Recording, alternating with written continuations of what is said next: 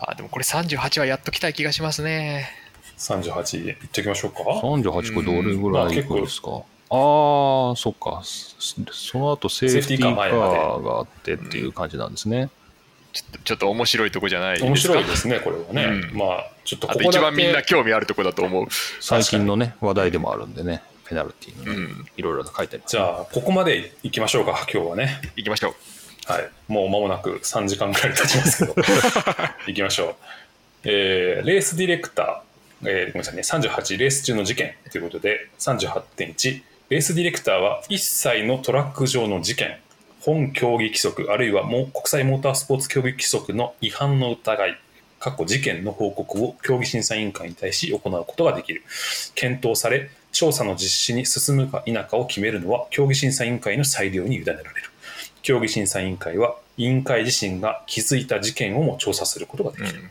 これですよ、僕が冒頭文句言ってたやつ。はいはいレースディレクターってのは今マイケル・マシーですよね。うん。で、競技審査委員会っていうのは、いわゆるレーススチュワード。うん。これはスチュワード側で裁量にあるということですね。そう、そう、スチュワード側、レースディレクターはペナルティに関しては事件の報告をするだけで、あー。検討して、えーどうするかっていうのは、あのスチュワードの専権事項であるっていうですねなるほどね。ことで、じゃあマイケル・マシがハミルトンにペナルティをちょっと緩めるなんてことはできませんよっていうことですわねそういうことか。ことね。じゃあ、あのレース中にチャーリーに言っといてとか、マイケル・マシュに言っといてって言だってるのは、あれは事象の報告ですよね。うんそこういうことがあったよ、こういうことがあったよって。うんそれをうん、彼らを通じて審査委員会に、えー裁量を取られたいよということなのか。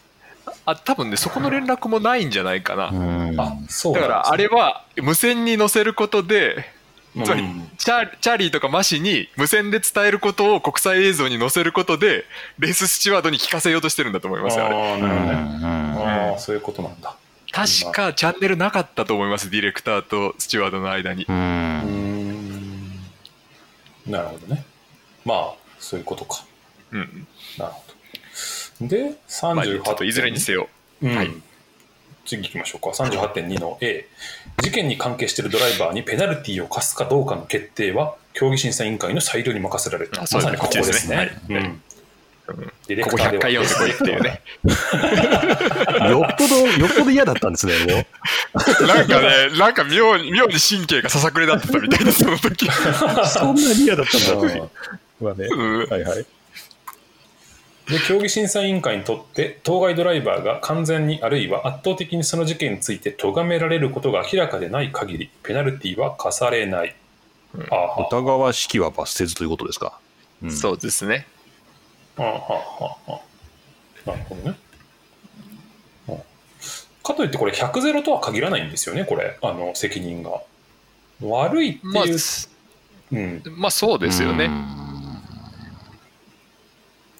なんか誰かがそんなこと言ってたんだよな。なんか100ゼロじゃない限りペナルティは出ないんだよってことを言ってて某ジャーナリストですけど。それは嘘ですよね。そうですね。このあれ？これ日本語ってどうなってましたっけ？えーっとあえーっとね。完全ににあるいは圧倒的にか、まあ、そこのニュアンスですよね。うん、うん。フーリーまあそうですね。or プリドミナントリーなんで、まあ、割合としては100と、まあ、70とか80とか、まあ、偏ってるっていうのも出るよね。で、100ゼロだけじゃないってことですよね。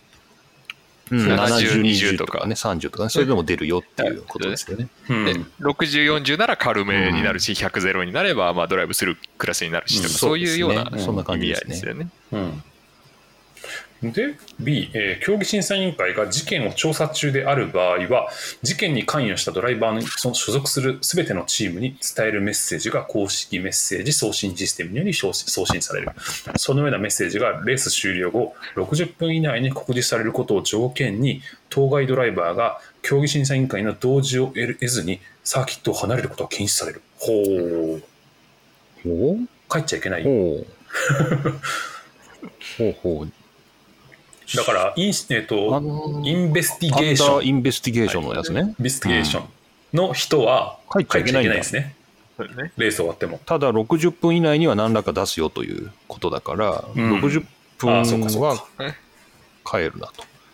だから60分以上かかりますっていう時は帰っていいんだよね、じゃあね。60分以内に告公示されることを条件にということだから。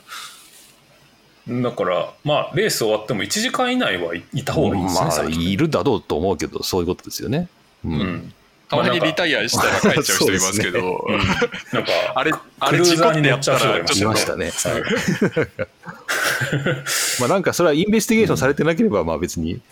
そうですね。まあ、エンジンプロとかで止まれば別にいいんでしょうけど。うんで、次、競技審査委員会は事件に関与したいかなるドライバーに以下のドラペナルティのうち1つを課すことができる。うんえーね。5秒のタイムペナルティ。ドライバーはピットレーンに進入し、事故のピットの停止位置に最低でも5秒停止した後、レースに復帰しなければならない。ただし、当該ドライバーがレース終了前にピットストップを一度も行わないのであれば、ピットで停止しないことも選択できる。その場合、えー当該ドライバーのレース経過時間に5秒が加算される。B、まあ、10秒はそれが10になっただけ。うん順になっただけですね。そうですね。うんそれ以外変わらないね。で、上記の両方の場合とも、当該ドライバーは、次にピットレーンに進入したときにペナルティを実施しなければならない。えー疑義を避けるために、これには VSC あるいはセーフティーカー手順が使用されている間にドライバーが行う一切の停止が含まれる。うん。いや、これは、これね、あの、ちょっと思うところがあって、うん。うん。あのフフジテレビ見てる人はそのさっきさっきから出てきてる某某河合氏がですねよくあの、はいはいこのタイミングでやっちゃうんですねとか言うんですよ。ペナルティを。でもそんなことできないんですよね。うん。あの通告されたら次のピットで必ずしなければいけないからあの繰り越してレース後にもらうっていうことはできないんですけどどうも彼はそこのところをいまいちこう曖昧な感じで解説しているのでたまに勘違いしている人がつまり、選べる今回のピット作業の時には、やらないっていう選択肢はないってことですよね。ないんですね、うん通告された直後のピットストップで必ずやらなければいけないってことはもう書いてあるので、はいはいあはい、はあ、い。本当だね。次にピットレーンにっていうのはそういうことなんですね。そうですねだ選択できるって書いてあるのはこのピットストップが一度もないっていう状況に置かれている場合にそういうことで代替することも可能だよっていう意味での選択できるでしかないので、あーなんかあのいつでも選べるみたいな勘違いしてる人もちょっといそうなんですけどそういうことはないですっていうのはちょっと解食らっ説しておきたいたですね。直後のピットストップには必ずペナルティーがややらないといけない。いけないですね。なるほどね。あでも確かにそうかも。勘違いポイントかもしれないですね、これね。うんほうほうんうじゃあ、ピットに入らなければということですね。入らない場合はっていうね。あそうですそうです選択があり得るとすると、入るか入らないかっていう、そうですね。ね。うん。で、これ VSC とかセーフティーカーの時もやっていいんだ。そうでこれもねちょっと面白い話があるんですけど、うんあのもうだいぶ古い話ですけどモナコでビアンキが食らった時にはいはいはい。2014年かな？あの時これ5秒 ,5 秒食らってるんですけどあの5秒あのセーフティーカー中にやってるんですようんうんうん。あのこのペナルティー消化を。うんうんうんでやったのに後でメッセージが出てビアンキもう一回やれっていうメッセージが出たんですよね。うん。だからその当時ってもしかしたら違うのかなって思ったんですけど、えっと一昨年のドイツグランプリであのあれハミルトンが慌ててピットに入ろうとして失敗したレースあったじゃないですか、あの時はあのあったな。セーフティーカー中で、で5秒ペナルティ消化しようとして無理やり入れようとして失敗したっていうかあの変にまたいじゃったんですけどだからこの時はもうチームは認識してたんですよね。このセーフティーカー中やっていいっていうこと。を。うんでこの疑義を避けるためにってこの For the Avoidance of Doubt だと思うんですけど、これってあのわざわざ書いてるってことはそういう勘違いをした人がいたんじゃないかっていう、うん。うん、あの SC 中やっちゃダメって思い込んじゃった人がいてそういう事件が起きたからわざわざ書いてあるんじゃないかなっていう気がちょっとそういう経緯があったんじゃないかなっていうことをねぼ最近ぼんやり考えてたんですよ。ビアンキはなんでもう一遍になっちゃったんでしょうね。でだからそれが不思議でうん。あのやらなくていいのに僕はなその時スチュワードの手違いでやれって言われちゃったんじゃないかって思って、ますうんうん、あの規則の変遷を見てもあの途中で変わったようには見えないんですよ。なるほどね。うん最初から S あの VSC、SC の最中にやっていいっていうルールに見えるんですけどうんうん。なんかスチュワードが間違えたんじゃないかなと僕は疑ってますが、まあ、あの確信はどどこにもないです。なるほど。うんうんうん。もう確かに DNF さんの記事が出てきますね、2014年の。あビワンキはペナルティを無視していないっていう記事が出てきました。そうそうこの件ですね。んそうですね。で、その件は、あの、これまた、あの、某某河合氏ですけど、ね。はい。あの、そう、あの、あの、その、もう一回入れよって、もう一回ペナルティやれよっていうのを勘違いして、もう一回ピットに入らなきゃいけないと思っちゃったんですよね、彼は。うん。で、だからいわゆるドライブスルーとかと一緒で、でも5秒ペナルティだから、レース後受ければよかった。あで、実際、ビアンキ走り切ってレース後受けたんですけど、で、これ初年度だったんで、その2014年って。その5秒が採用された、ん。あの河合ちゃんも多分勘違いして入らなきゃいけないって言ってであの当時テレビ視聴者があの入らないビアンキに対してみんなブチ切れてたんですけど。いやそれルールか。カムイがそうそうそう。うん。カムイがじそうカムイが10位に入れるかどうかの瀬戸際だったんであのみんなブチ切れてたんですがあの実際ビアンキは全然悪いこと全くしてなくて、はいはいはうん。あの OK だったんですよね。そういうようなスタあの規則の始まりだったんですねこれって。い。なるほどね。結構、うん。結構解説者の責任は重いですね。そうですね世論を作っちゃ怖いい怖い怖い怖いね怖いですね。うんうんで、まあ、この5秒と10秒については、まあ、食らった次にピット入った時にやんなきゃいけない、かつ VSC と SC の間はやっていいよ、ですよね。で、次に2つ挙げられているのが、それは含まれてないっていうことなのかな。えっと、その1つ目がドライブスルーペナルティ。ドライドライバーはピットレーンに侵入し、停止せずにレースに復帰しなければならない。で、次が10秒のストップゴーペナルティ。ドライバーはピットレーンに侵入し、事故のピット停止位置に最低でも10秒間停止した後ドライレースに復帰しなければならない。うんうんうんうんこの10秒のストップゴーっていうのは、えっと、この後であの作業はしちゃいけないんでしたっけ？ダメダメですダメ。もう完全な止まって10秒。もう10秒だけの。そうですね。目視チェックしかできないですね。うん。なるほど。で、この5秒タイムペナルティ、10秒タイムペナルティ、ドライブスルーペナルティ、あと10秒のストップゴー。これら4つのペナルティのいずれかがドライバーに課せられ、当該ドライバーがレースリタイアによりそのペナルティをえー服することができない場合、競技審査委員会は、そのドライバーの次回参加競技会でペナルティ、あグリッド位置を下げるペナルティを課すことができる。あーうん。だこの間のボッタスこれ食らってますよね、あそうか次。そうかあれですねそうか。うん。あのスパで5グリッド降格かな、うん。でしかしながら、上述の4種類のペナルティのいずれかが最後の3周の間の間、あるいはレース終了後に課せられることになった場合には、えー下記の第38条 4b は適用されず、上記 A の場合は、5秒が当該ペナル当該ドライバーのレース経過時間に加算され、上記 B、つまり 10, 10秒の場合は10秒加算され、C の場合、うんドライブスルーは20秒加算され、うん D の場合は30秒加算される。ああ、そういう計算なんだ。あーなるほど。これもなんか最初に言ったオーストリアのライコネンがこのうん20秒で、ラティフィと,、まえーっとマゼピンが30秒あでしたよねこれは。これなんだ。本当はだからストップゴーだったりしたわけか。ううんそうですね。ダブルイエロー虫と、まあ、うん事故の責任ですよね。うーん、なるほどね。これ、だからまあ、この4つのペナルティは、こういう、なんていうんでしょう、あの、定量的な計算をされてるんですね。そうですね。だから ABCD もか軽い順に軽い順並んでるんですね。うん。ああ、なるほど。なるほど、なるほど。5、10、20、30っていう、そうですね。うん。これなんか試験に出そうな感じがしますね。確か10秒タイムペナルティって最初ありませんでしたよ。ああ、なるほど。後から付け加えられたのがこの10秒加算だったと思います。最初5秒だけだった。なるほど。で、これ、続き、これどうなってんだ、これ。えーと、タイム、えっと、いい、タイムペナルティ。これはあーこれで？これはペナルティなんですね。レース後に加算。あのこれとはまた別件で加算ってことですかね。あじゃあ、これよりもエクストラな重いものっていうのはあり得る。かあり得るか15秒っていうのもあるのかなわかんないんですけどど。なんかこれは裁量っぽいですね。うん。で F は開国。開国。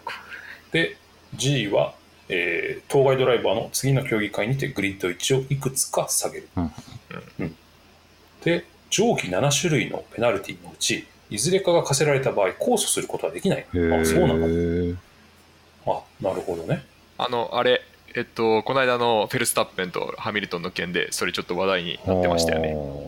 あのハミルトンの10秒に対してレッドブルが抗議しようとしたけどそれ自体は抗議できないからなんか新たな証拠を見つけて あのもっと重く罰するためのあの何かを持ってこいと。見つけてそうそう提訴しなきゃいけないっていうんで提訴したけども跳ねのけられたっていう。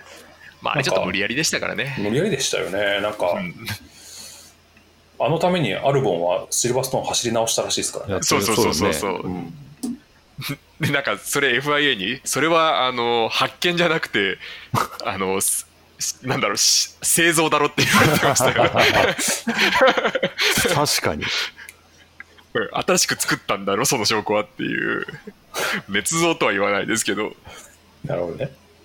確かに。なんか、うん、アルボンもすごいことさささせられてるなってちょっと思いましたで、えーっと以下は控訴できるということですね、えーっと競技失格とあと当該ドライバーの次のレースからの出場停止。これは控訴ができると。はい。いうことですね。だから今はそのベッテルの失格が控訴されている状況ってことかな。ああそうですね。ですね。そうだね。うん。なるほど。で、次、えー、38.4、えー競技審査委員会が第38条3の A、B、C、あるいは D、まあ、さっきのタイムペナルティ系ですね、のいずれかを課すことを決定した場合、下記の手順に従う。A、競技審査委員会は課せられたペナルティの通告書を競技参加者に手渡し、その情報が公式メッセージ送信システムにも告示され、すべてのチームが知らされることを確実にする。はあ、うんなるほど。手渡すんですね。手渡しって書いてあるね。か紙で。ほんアナログなのかな？な。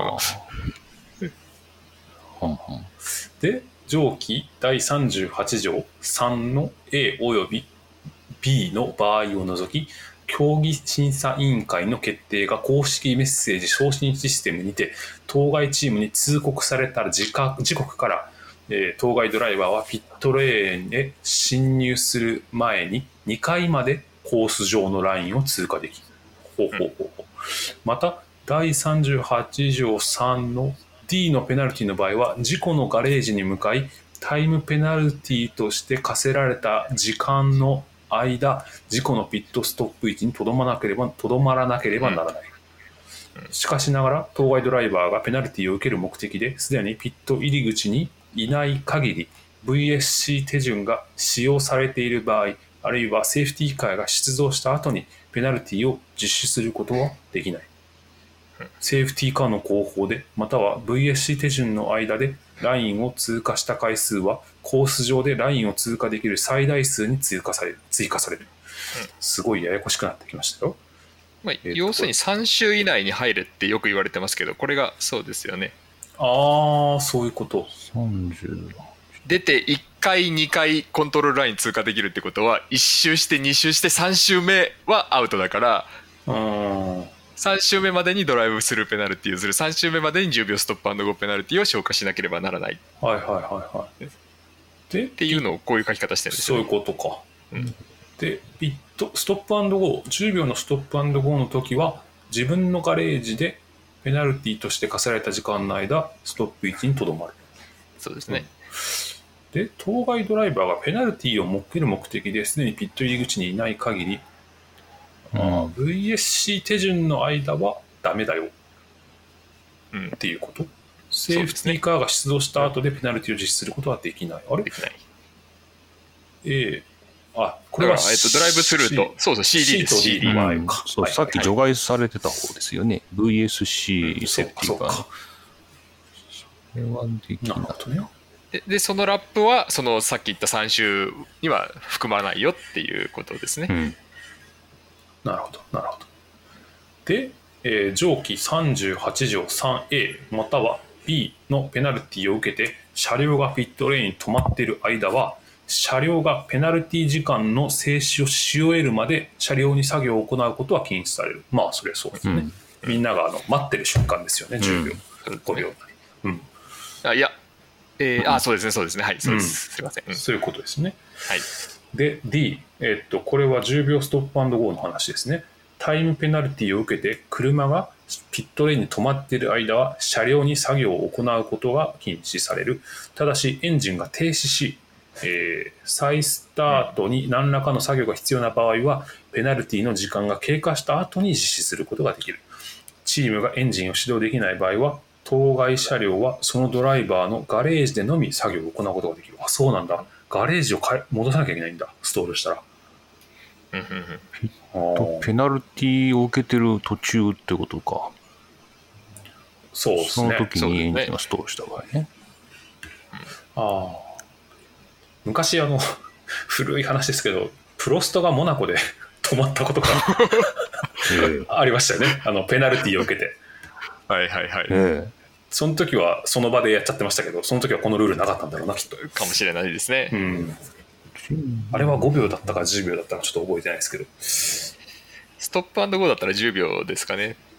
そうか。そうですうんね、多分。とそれは一緒あだったれでもチームがエンジンンを始動できない場合はガレージでだからでチームが別にボックスでエンジンを始動できれできたばいいんじゃない？なるほどなるほどあそうかいうことクロストセーフということですね。セーフです、あなるほどなるほど、うん。あ確かに。そういうことかな？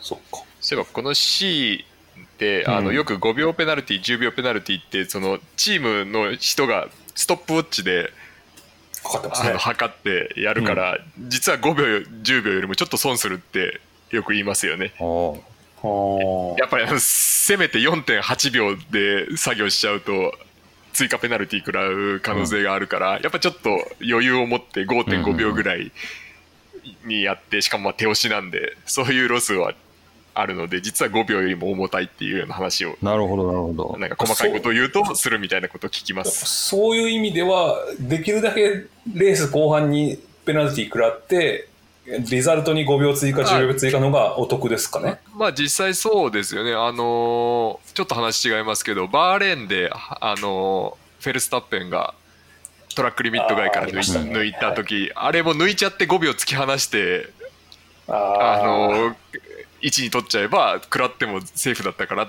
あのそういう手もあったんじゃないかなんて言われてましたからね、ら基本的にレース後加算の状況になった方が、まあ、レース後半の方が当然その車間も開いてますから、うん。うん。まあ、同じペナルティでも実は重さって違うんですよね。タイム状況によって、うん。まあ、それはもうしょうがないですよね。レースの構造上。確かに。重さが違いますね。そう違うんですよねタイミングで実は。うん。面白い。なるほどな。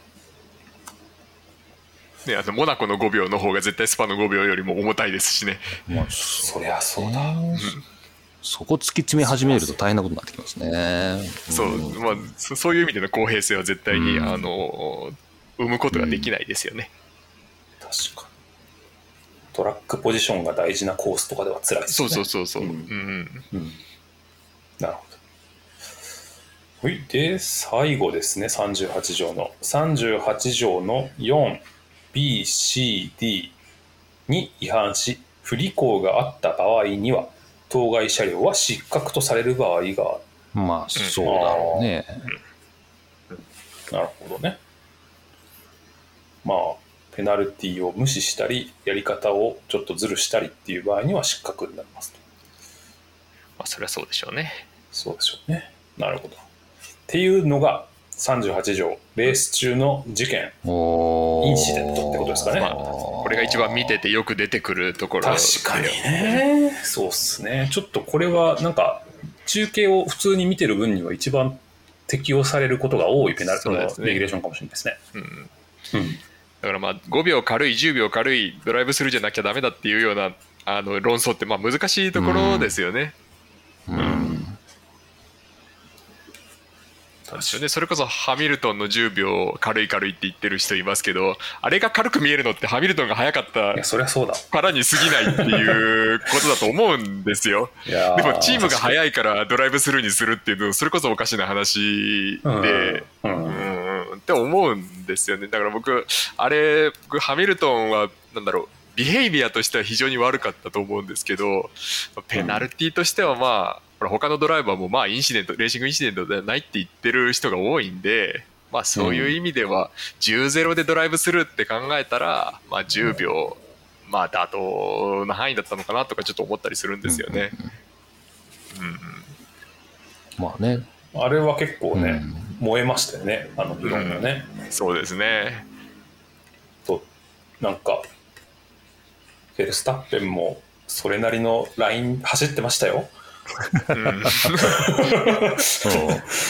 まあそうじゃないですか。10-0だったらドライブスルーっていうのは多分オーストリアのライコネン見てもそうだと思うんですよ、あのベッテルにはいなんかよそ見せてぶつけたような。うん。はいはいはい。でもまあどっちにも責任があるんだったらちょっとドライブスルーにはしにくいんだろうっていうのがある程度の一貫性の中でありそうな気はするんですよね。うんうんだからその今三宅さんが言った結構なラインっていう分がひ一段下がった理由っていうのはまああり得ることかなっていう気はしますよね。ああなるほどね。あそうあ、なるほどね。確かに。まあ、この、この段階でペナルティが重くなっていくっていうんだったら、まあ、1個下げたら10秒ですもんね。そういうことですよね。うんそうそういうことですよね。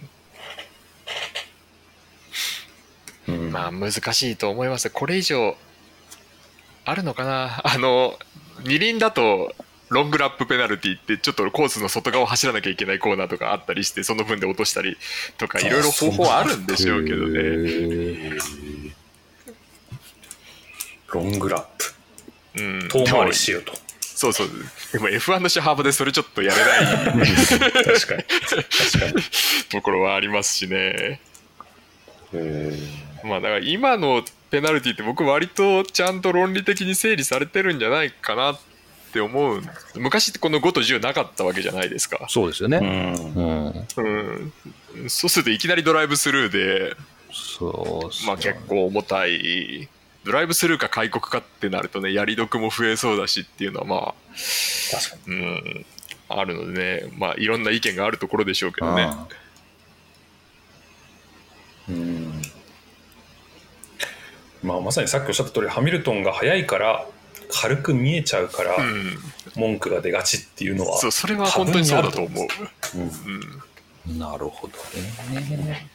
面白いね、ペナルティーね。はい。っていうことで、久々のラジオ収録、そうですね結構、いや話しましたね結構頑張りましたね。これ、だいぶ終わりが見えてきたんじゃないですか、これ。そうですもうあとちょっとですよ、セーフティーカーがあって、で VSC があって VSC があって、赤旗があ、終わりじゃん、も終わりだ。う。終わりじゃん。あと不足、不足じゃんレー。ス再開、フィニッシュ、レース後のパルクフェルネ、すごい。順位、表表彰式記者会見で終わりです。ああと1回で終わるじゃないですか、これ。次で終わりますねうわすごいね。シャンパン開けなきゃいけないんじゃないすごい。すごいな。1年半越しにやりきった感じで。まだ終わってないですけどね。まだまだ、ま まだ、まだ、これでこれでまたうっかこれでり一年半あの時間をかけてしまう3年越しの達成に。もうワンスティントある。そう、これ勝ってないですよ、まだね。はい。おーじゃあ、ちょっとまたやりましょうかね。お願いします。そういえば、そういえばあの三宅さん、あの最初のちょっとした雑談の時に出た、あの来年のタイヤルールの話、あ、そうですよね。うんちょっと触れちょっと触れといても面白いかなと思そううんさっきですけど。僕も DNF さんに教えていただいたんですけど、2022年のスポーティングレギュレーションがもうすでに今年の春に出てるんですけども、ほうほうほう。あの、K- Q2、Q3 進出ドライバーがレーススタート時に Q2 のベストタイムを出した時のタイヤでスタートしなければならないっていうルールがなくなってるらしいです。そうなんだ。そうなんですよ。でしかもそれあの2020年に出た第一版ですでに打ち消し戦が入ってて、で今年のさつい先日出た第3版でもう完全に消えてるんで、おそらくこのまま採用なんだと思います。おおじゃあ、戦略というか、だいぶ変わってくるのかな。完全自全由。く好きなようにしてっていうことですよね。あんまりなんかふ触れてる媒体を見ないんで、ちょっと不安なんですけどね、本当にそれが嬉しいのか。でもね、ないんですよね。2022だから来年からですか、も2年来年からのね。はい、あの分かりやすいのはあの今 FIA から出てる、えっと5月27日いや2020年5月27日に出てるイシュー1でそれだと,、えっともう打ち消し線が打ち消し線でもう見えてるんで消えてう。るところがんこれは、まあ、よくわかんないですからね、Q、Q、Q2 のタイヤでスタートしなきゃいけないっていうルール。でそそれでなんか7番手あたりの人がすごい損するっていうケースもまあまあありますからね。そうそうそうそう。頑張って予選 Q3 に行ったぞんっていうね。そう それであのソフトタイヤでスタートして7周でボロボロになって、うんあとは沈んでいくばかりっていうケースはね、まあ、ちょっと興ざめではあるから、あのそのルール自体はまあ割と歓迎してもいいかなと思うんですけどねなくなることは。そっかそっか。そもそもこの2022年のスポーティングレギュレーションのこの構成がすごい変わっちゃってて、あそうそうそうそうあの、仮にこれ来年も22年版をこうやって読み合わせましょうってなった時に、じゃあ変更点だけ上げてみましょうかっていう時に、こう番号が振り直されてるんですよ、実は。さっきあ DNS さん教えてい今開いたらなんか違う。そうです。今までは1条から45条までずっと投資番号だったのがなんか、章で分まあよくかれるようになっ整理はされてるけど、そう。そう、読みやすくはなったうね。アーティクル1、2、3っていうふうにあの章立てされるようになったおかげで条文全部振り直しっていう番号。若干めんどくさいな。そうなんですよ。そうなんですよね。本当だ、全然違う。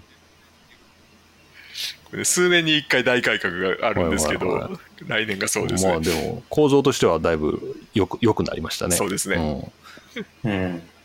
本当だ。あとはその、けあの経済状況に関するレギュレーション、経済レギュレーションが、フィナファイナンシャルレギュレーションも増えてますのでああ、それは2020面白い。2021年からか、今年からも増えてるんですよ、実は。そうですね。うんで、それがもう別文書で二十何ページあるっていうなかなかの、ねでそれは JAFA やす訳すんだろうかっていうね、話をちょっと最初、仕事なん。だから、や、ね、訳してほしいとこですけどね。やってくんないと。これ、え、今、我々が使った JAF のやつも、あ、でも結構古いのか。2020年版なのか。そうで去年、だから今年のやつは多分もうそろそろですか？例年通り。そろそろ出るのかなっていう。2021年の版は。すごいな、これ。JAF の人が訳してくれてんのかな？業者に丸投げかな？それいやそれもなんかあの始まる前の雑談で機械翻訳疑惑を 機械翻訳してもいいけどさ、せめてチェックはしてほしいよね。まあそうなんですねいやあのちょっとさっきマスが、はいはいはいあの質量じゃなくて集合体になってたあたりでちょっとあその疑惑をさらに深めたところは相当質の低い機械翻訳ですね。そうですよね そうなんですね。その辺もね、もう少し、ザフさんには頑張っていただいて。うんまああんまりそこに予算はかかってないんだろうなっていうのはまあ、そうっすよね。まあそうですよね。そうですよね想像は。されますけどねこれ、ここれを何のために日本語で出してるんだろうっていうのも確かにありますわね。ね。うん。まあ、モータースポーツ振興のためにやってるぐらいしか、そう。目的そうですよね。に使わないですよね。このポッドキャストのためにっていうぐらいしか思い浮かばないですよね。まあ他にここまで読んでる人関係者以外にはいいないでしょうからねうん関係者もいないか、読んでないじゃない？あのこれを読まなきゃいけない F1 関係者っていうのがいるとは思えないそうですねもんね。読むなら英語、読むなら英語読むでしょ。ねそうそう国内レースの人関係ないですしね。いや、ほら、じゃあ、もう、あるだけありがたいっていう。ありがたい。まあそうですねありがたいっていう感じですかね。